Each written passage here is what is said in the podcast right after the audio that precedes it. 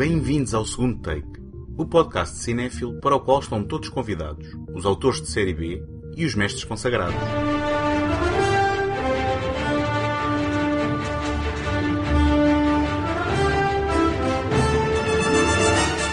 O meu nome é António Araújo e neste episódio voltamos muito tempo atrás, a uma galáxia muito distante, para conhecermos as aventuras do jovem Han Solo, o pirata contrabandista mais popular e carismático do universo.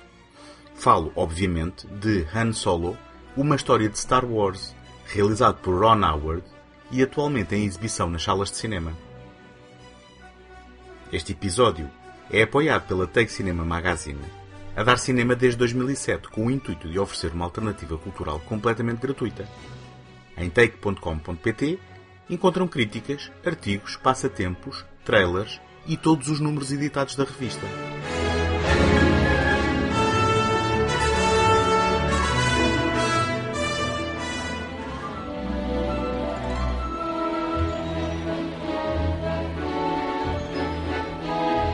Desde que a Disney comprou a Lucasfilm em 2012, ficando então responsável pelo destino da saga Star Wars, as histórias de produção das longas-metragens para cinema, entretanto anunciadas, têm sido tanto ou mais emocionantes que as próprias aventuras intergalácticas.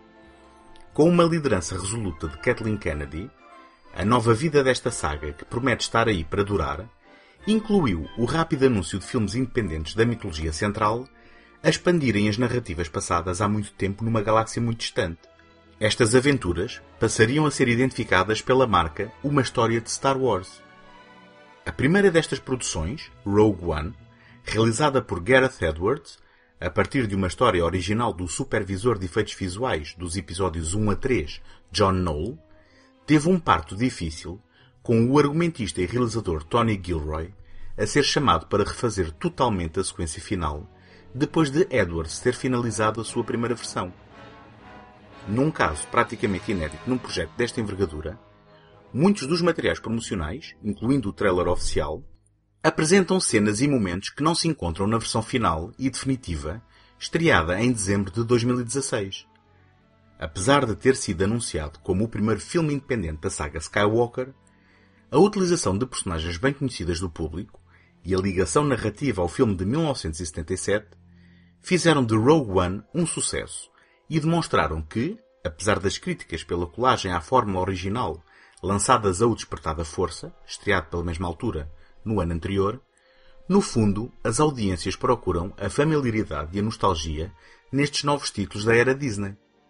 Nova prova disso mesmo foi a reação negativa no ano transato a Os Últimos Jedi, quando Ryan Johnson subverteu expectativas e baralhou o universo para abrir caminho à possibilidade de se contarem mil e uma histórias daqui em diante. Apesar de nunca ter proferido uma palavra negativa em relação à sua experiência, Gareth Edwards não foi a primeira vítima, nem seria a última, da atual máquina Star Wars. Anunciado em 2013 como o realizador de mais uma história independente, Josh Trank seria despedido do projeto em 2016. Ainda não se sabe se por causa do seu alegado ego se pelo fracasso achincalhante de O Quarteto Fantástico entretanto estreado, ou se pelos dois. O mesmo se terá passado com Colin Trevorrow. Depois do sucesso planetário de Mundo Jurássico em 2015, foi anunciado como o realizador do episódio 9, o capítulo que completaria a nova trilogia, para vir a ser despedido o ano passado na sequência de alegados desentendimentos com Kathleen Kennedy, mas suspeitosamente também na sequência da estreia de The Book of Henry, o seu filme do ano passado, que se esfumou nas salas de cinema depois de ser despedaçado pela crítica. Chegados ao momento da estreia de Han Solo, e, apesar do historial que acabei de resumir, estamos perante uma das mais atribuladas produções do universo recente do Star Wars. Escrito pelo veterano da saga Lawrence Kasdan, com a ajuda do seu filho Jonathan, foi pensado como uma aventura do jovem herói popularizado por Harrison Ford antes de o conhecermos numa cantina manhosa de Mos Eisley em A Guerra das Estrelas. Dada a idade de Ford, seria natural a contratação de um ator mais jovem para o papel. E o oportuno anúncio de Alden Ehrenreich, na sequência da sua interpretação vistosa em Salve César, a mais recente comédia dos irmãos Coen, parecia fazer todo o sentido. O mesmo se poderá dizer da ideia de gênio de colocar o papel do sedutor Lando Calrissian nas mãos do ultra-talentoso Donald Glover.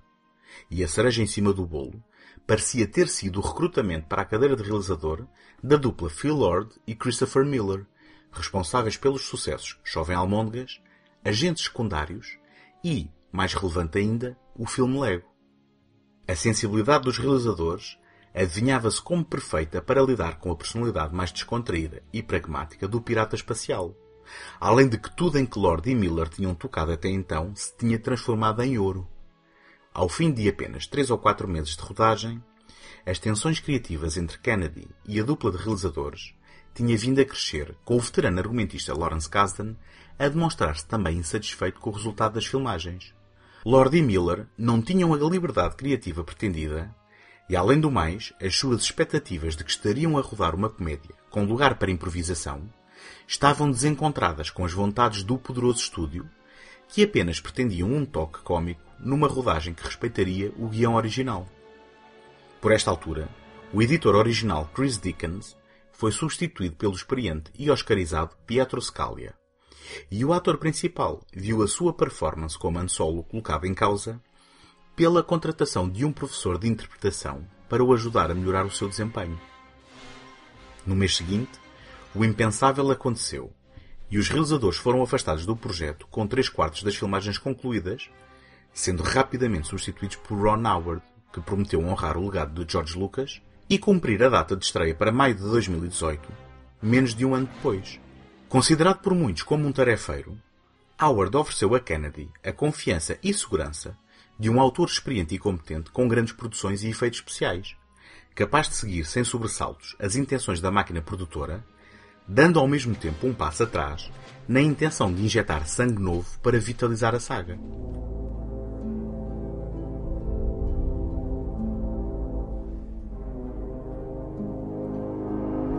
Nunca saberemos qual o rumo que Han Solo teria seguido nas mãos de Lord e Miller. Resta-nos avaliar o caminho que foi tomado. A verdade é que, dadas as atribulações que envolveram a produção, este é possivelmente o título da saga Star Wars que chega ao grande ecrã com o menor frisson de antecipação desde 1977. Muitas pessoas ressentem Alden Ehrenreich à partida, simplesmente por este não ser Harrison Ford. E outras tantas aparentemente desdenharam o trailer, apesar do seu sentido de diversão.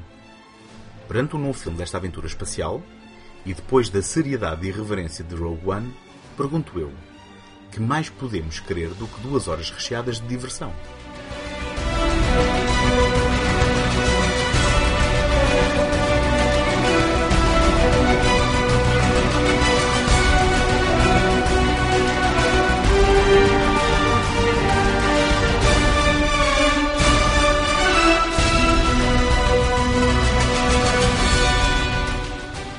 Gostava de partilhar convosco como me podem ajudar para vos continuar a oferecer este programa todas as semanas.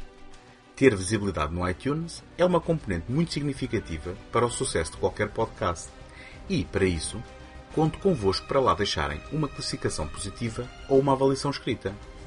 Nem imaginam a importância do vosso contributo com este simples gesto. Em segundotech.com podem subscrever o programa em qualquer plataforma ou sistema. Também lá encontram o arquivo de todos os episódios e todos os contactos sociais caso queiram deixar uma palavra.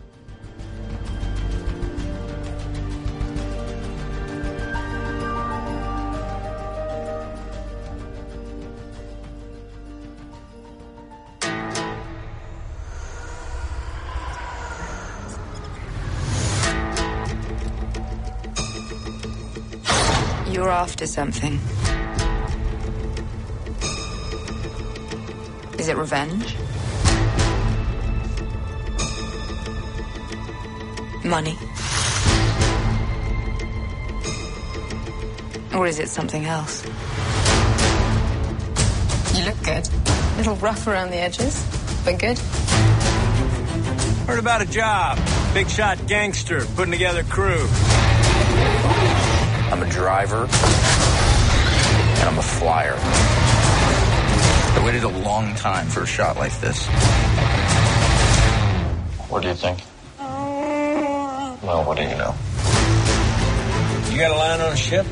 Yeah, I know a guy. He's the best smuggler around. I heard a story about you. I was wondering if it's true. Everything you've heard about me is true. L3! Ah, Let go of the mean man's face. Who are these guys? You come with us, you're in this life for good. You might wanna buckle up, baby.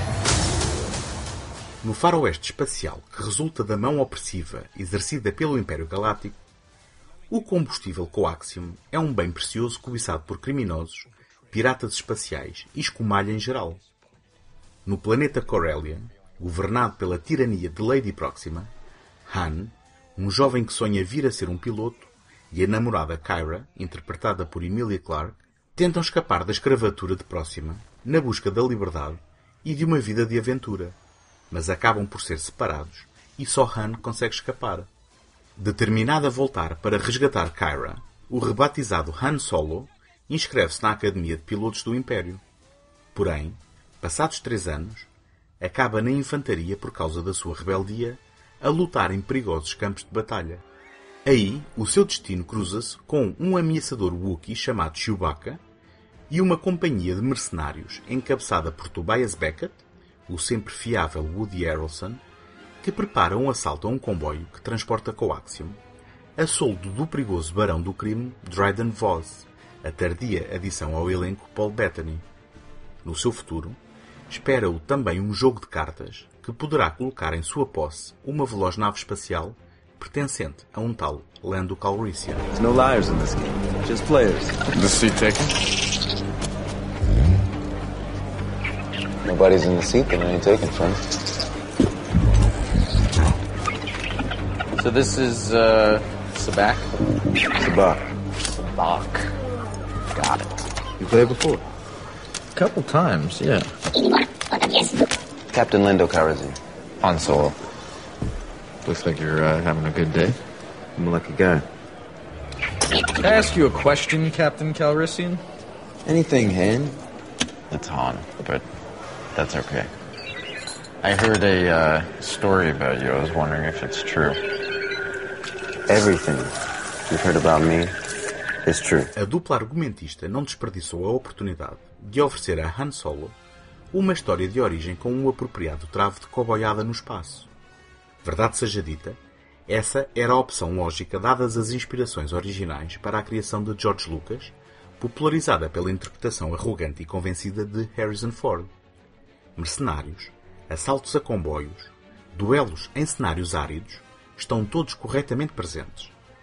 Lamentavelmente, estão em falta alguns elementos para consolidarem esta premissa aparentemente vencedora e, para no final, o herói poder cavalgar em direção ao pôr do sol com o sentimento de dever cumprido. Se é verdade que o guião está recheado de referências e piscares de olho a elementos bem conhecidos dos fãs da saga, por vezes subvertendo as expectativas, como a cena em que Anne afirma que tem um bom pressentimento em relação a uma manobra de pilotagem, ou mesmo um momento crucial da narrativa que parece dialogar diretamente com a polémica sobre quem terá disparado primeiro na cantina de Mos Eisley, há opções questionáveis no que respeita à caracterização das personagens que minam o estatuto mitológico do seu herói, oferecendo uma explicação supérflua sobre o apelido Solo e, pior ainda, o Chewbacca, caracterizado como uma espécie de rancor, acéfalo e assassino, miraculosamente reabilitado num esfregar de olhos.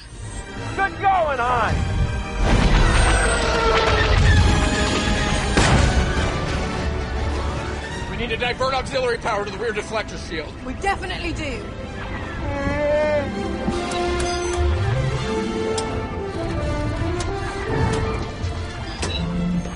Since when do you know how to fly? 190 years old? You look great. Chewie, get in. I'll help Lando.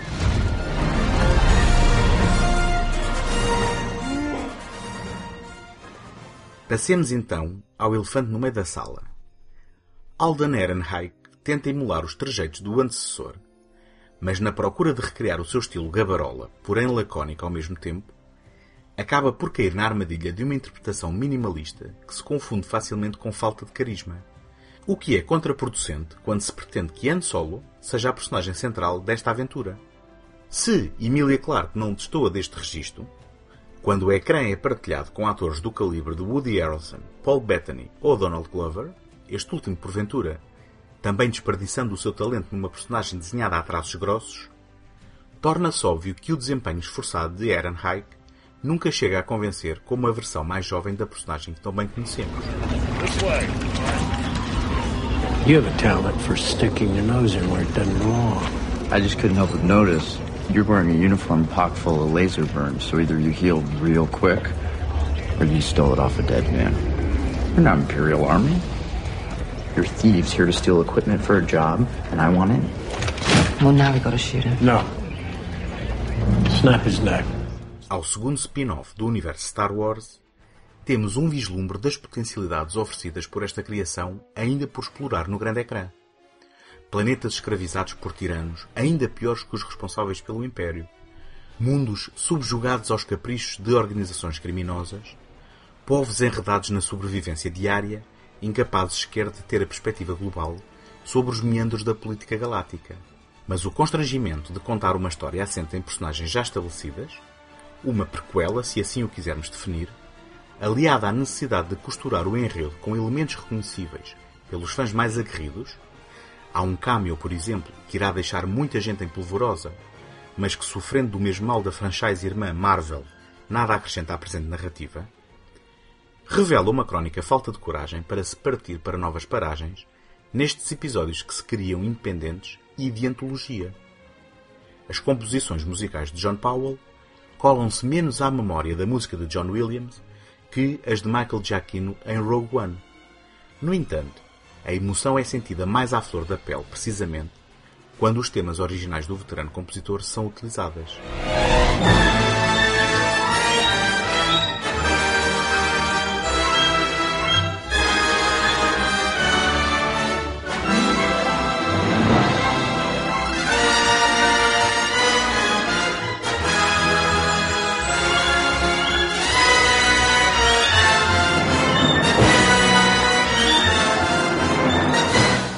Nota breve sobre a exibição em IMAX 3D. Esta apresentou na minha sessão uma iluminação uns furos abaixo do ideal, prejudicando nitidamente a experiência, no que espero sinceramente ser uma questão de projeção e não da fotografia original de Bradford Young.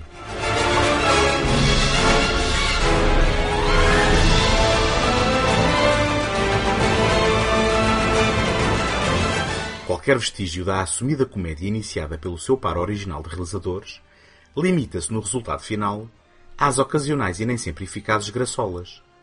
Veja-se como exemplo o primeiro momento em que o herói da fita comunica com o seu futuro melhor amigo, peludo, na sua própria língua. As mais-valias de Han Solo acabam por ser as suas emocionantes sequências de ação. E, perdoem-me se esperavam ansiosamente por testemunhar finalmente a corrida de Castle, mas o prémio para a melhor cena vai mesmo para o assalto ao comboio no planeta gelado. Fora isso, o que sobra deixa a sensação equivalente àqueles livros amarelos de resumo de uma narrativa mais rica e elaborada, contada aqui de forma resumida, superficial e omissa. Enquanto que Os Últimos Jedi partiu ao molde, e se bem que um pouco atabalhoadamente, mas de forma sincera, provocava uma cisão com o passado e abria uma infinidade de possibilidades para o futuro, Han Solo, uma história de Star Wars, volta a enredar-se na reverência ao que veio antes, jogando pelo seguro e, muito embora oferecendo um bom entretenimento, dando um passo atrás na promessa da expansão deste riquíssimo universo.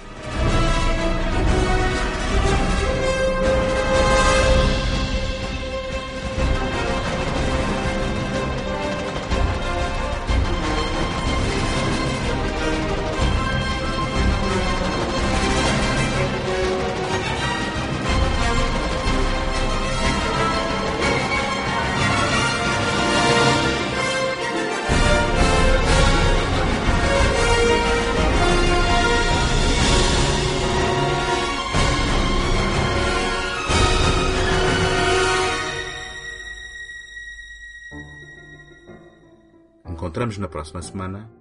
Até lá, boas fitas!